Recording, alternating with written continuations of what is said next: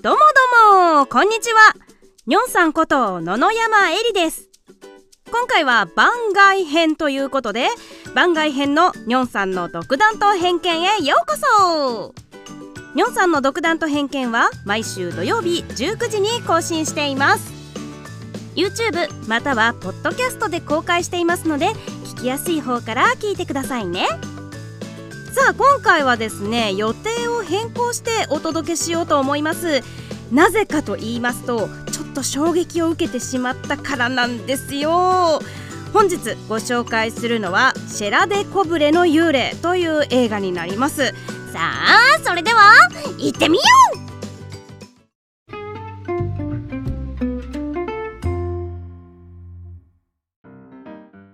はいいきなりなんで予定を変更してお届けしようかと思ったかと言いますとですよ。この「シェラデ・コブレの幽霊」っていう映画はホラー映画ファンの中では伝説って言われている映画なんですよ、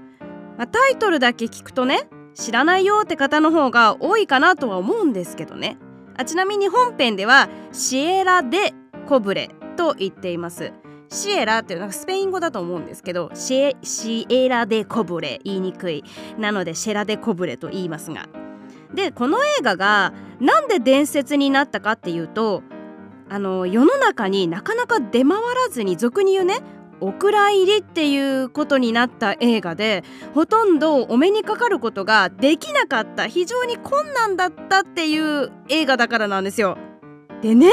それがなんとですよ。今 Amazon プライムで配信されているっていうことにちょっとびっくり仰天して衝撃を受けまして今回はちょっと急遽予定を変更してご紹介しようかなと思ったわけなんですよ。でねこの配信がいつまでなのかわからなかったっていうのもあったし一刻も早くねこの興奮をお届けしようかなと思った次第でございます。まあ、私自身もタイトルと大まかな内容しか知らなくて、まあ、見れないって思うとさ人ってさ見たくて見たくてしょうがなくなりません？ほら押すなって書いてあるボタンとかもなんかすごく押したくなるとかあと覗くなって書いてある穴とかめっちゃ覗きたくなるみたいな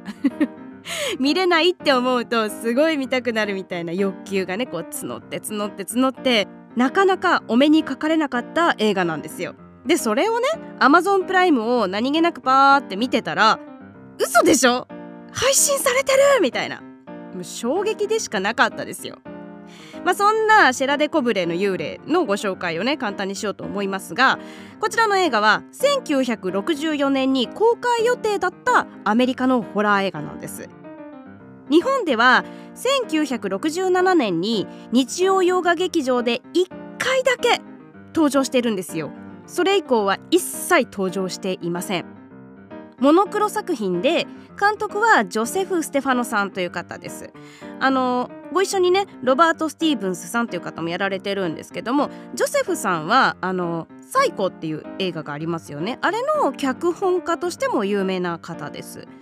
でもともとはねジョセフさんがテレビ向けに作った SF ホラーシリーズのパイロット版としてこのシエラ・デ・コブレの幽霊っていうのが作られたんですよ。だけどこの死者の段階でね怖さのあまりに体調を崩す人が続出して未放送のままお蔵入りになったって言われているんですよ。では簡単なあらすじですけど建築家であるネルソンはあの心理調査員というもう一つの顔を持っていましてある日盲目の資産家ヘンリー・マンドールから死んだはずの母親から毎晩電話がかかってくるので調査してほしいという依頼をされて調査をすることになる。というところから物語が始まります。かつてシェラデコブレという村でね女性の幽霊によるアメリカ人女教師殺害事件っていうのがあってその村から依頼を受けたネルソンはその事件も調査してたんですよ。でネルソンはその事件が心霊現象によるものではなかったって反論したんですけどその直後にネルソンとマンドール夫妻は超常現象を体験しちゃうんですよ。そしてその村の殺人事件の真相を知ることになっていくという感じかな簡単ならすじを言うと。でそのやっぱ何がそんな伝説なのよっていうところなんですけどまあ、冒頭でもちらっと言ったようにお蔵入りになってしまったから本編を見ることができなかったっていうことですよね。あとは当時のアメリカ映画としては珍しい足のない幽霊っていうのが登場してるんですよ。これまではねあんまり足のない幽霊っていうのはお目にかかってなかったと思うんです。でその上映中止になった理由としてはさっきもちょっと言いましたけどあまりに恐ろしい映像描写で試写会でねこう体調を悪くしてしまう人がどんどん出ちゃったっていうだからその最強の映画っていうのも伝説の一つなんですよ。その最強の今日っていうのはあの怖いね怖いの方の今日最強の映画って言われてるんですよ。で日本での放送もさっきね1回こっきりでって言ったんですけど地方の深夜放送では何回か放送はされていたらしいんですけど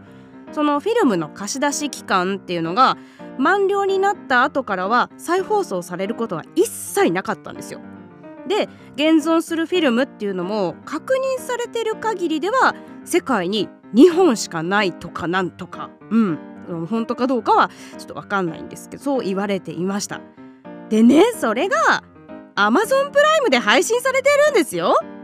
これを見ずしてホラー映画語るなんておこがましいと思って急遽ちょっと差し替えさせていただきました。あのグレムリンをね楽しみに期待していた方ごめんなさい。次回はちゃんとグレムリンやります。はい。今回はね本当にこれをどうしてもご紹介したくってね。だってあの日本の脚本家であの映画監督でもある高橋宏さんって方がいらっしゃると思うんですけど代表作で言うと女優霊ですよ女優霊の脚本を書いた人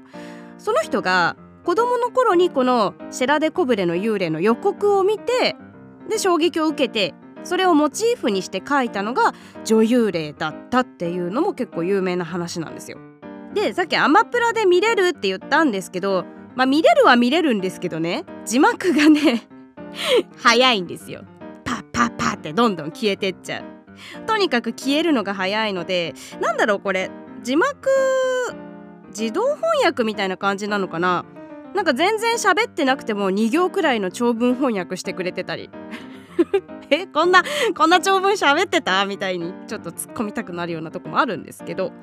だからねボケっとして見てるとあっという間に字幕がいなくなるので、えー、何度も戻して見てました。でさ白黒の映画ってなんか独特の不気味さがありますよね。カラーだったら逆に成立しないのかなっていうのもね結構あったりして。でこのねシェラデコブレの幽霊のポスターがもうとにかく不気味。うん。白黒の迫力ってほんとやばいね。やっぱ光と影ってすごい恐怖心を煽る感じですよ。これを子供の頃に見たら確かにトラウマ級になって泣き出してたかもしれない。うん。でねこの作品の怖いところって映像描写ももちろんなんですけど音の使い方がねとにかく怖いです。音楽とか効果音とか、まあ、使ってるは使ってるんですけど割とね少なめでもうここぞっていうところでもうすんごい耳障りなね女性の悲鳴とかなんだろうあの金属音みたいな音とかなんか低音のうなりうなりうーみたいななんだろうなちょっと表現できないんだけどそういう音の入れ方がうまいのとあと定番のいきなりドアバーンって開くみたいなもうね心臓に悪い描写がとにかく多い。この音響効果だけで怖いですよ。このタイトルにもあるシェラデコブレっていう村はね階層とかその映像としてはね一切出てこないんですよ。だから他の演者さんたちによって語り継がれるもう語りで伝えられる描写なので見てる側はねこう想像してどんな村だったのかどんなことが行われたのかとかいうのを想像してみるっていうのはね結構面白い点でもあるかなと思います。だってさ絵として見るのも怖いけど想像する方がなんか怖いかなって思うんですよ。私なんかもねよくホラー小説なんかも好きで読むんですけどそれがね映画化映像化した時のがっかり感ってね結構あるんですよ。なんか頭で想像していた映像と全く違ったねなんかすごいチープなものが飛び出してくるとあーみたいな。まあねもちろん上回っていい意味で裏切られるっていうのもあるはあるんですけど大体はねなんか想像で見ていたホラーの方が怖いかなって思うんです。だそれと一緒の効果なのかなっていうね。うん。でこの映画ですでにポルターガイストの描写があるっていうことも結構驚かされると思います、まあ、これでポルターガイストがなんか確立したんじゃないかなみたいな気もしますよ。まあそのパラノーマルアクティビティも同じような描写を使っているのでなんかやっぱこれが原点なのかなっていう気はします。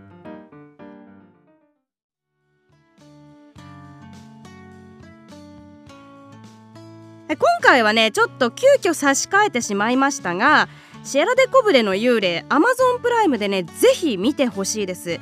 ほんとホラー映画の原点というか伝説をね目撃できると思います。昔の技法としてはすごい画期的だったし幽霊の描写がとにかく素晴らしいです、